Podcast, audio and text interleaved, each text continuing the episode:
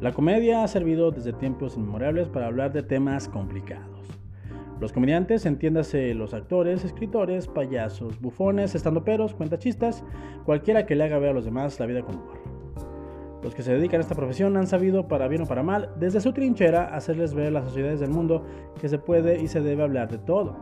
No solo para mofarse, sino para abrir el debate y confrontar ideas. Para además de entretenernos, hacernos conscientes de que ridículo o ridícula es tal o cual situación para lo cual después de escucharlos nos pueden o no hacer mejores personas encaminándonos en el sendero de la empatía. Y cuando todo lo anterior se conjuga y se vierte en el séptimo arte, resulta en un producto apoteósico de proporciones inimaginables que nos hace ver que como especie no somos tan listos a la vez que nos revela que todas las historias están llenas de contrastes y que por más que creamos saber todo, siempre existe uno o varios puntos de vista diferentes, que una vez expuestos ante ellos nos damos cuenta de que realmente tenemos mucho que aprender. Dicho lo anterior, el año 2019 el director Taika Waititi nos entregó una comedia que me parece sublime. Esto es, escuchando, yo soy el pibe, hablemos de Jojo Rabbit. En la actualidad vivimos en una sociedad en la cual corremos el riesgo de decir algo, sobre todo en redes, que ofenda a alguien. Esto ha deparado en varios y diversos debates acerca de la comedia y el si se debe realmente hablar de todo de manera tan ligera. Sin embargo, yo estoy personalmente del lado de que si se hace con talento, bases y una estructura sólida, además de que sea algo genuinamente gracioso, por supuesto que se debe hablar de cualquier tema. Y podrás o no empatizar, pero cuando la comedia está bien hecha, no queda más que respetarla o debatirla con argumentos. Y en esta delgada línea existen actualmente en el engranaje del mainstream dos directores. Uno es James Gunn, de quien hablaré después, y el otro es Taika Waititi. Los dos pueden presumir de haber salido con la suya en estos tiempos tan espinosos.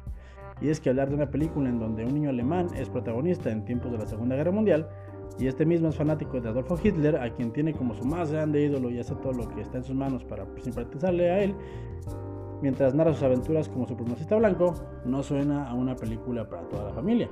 Y es más, esta trama en manos de alguien inexperto hubiera sido un desastre monumental.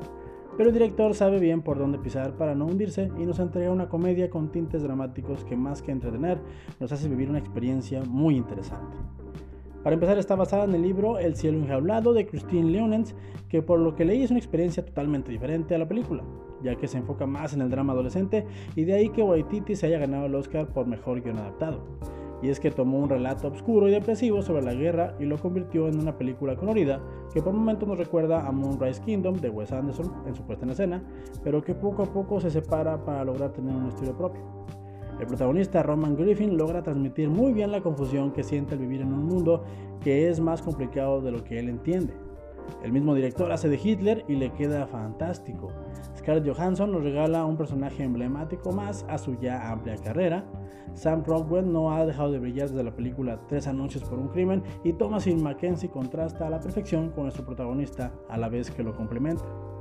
Así pues, Jojo Rabbit es una película que te hará pasar un gran buen rato mientras te cuenta una historia desde el punto de vista de la niñez acerca de uno de los pasajes más oscuros de la humanidad, dejando en claro que Taika Waititi tiene mucho más que ofrecer que las películas de Marvel. Porque no solo sabe contar historias irreverentes, sino que también sabe construir personajes entrañables y memorables.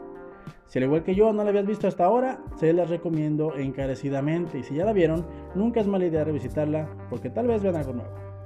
Está de más decir que no cuento mucho de la misma porque considero que vale la pena que ustedes la vivan. Por mi parte es todo, recuerden seguirnos en todos lados, estamos como Pelicuchando con el Pibe y recuerden que no importa lo que yo les diga, lo que importa es que ustedes, gente, se formen su propio, su propio punto de vista. Hasta la próxima. Bye. Y no olviden que la vida es mejor compartida.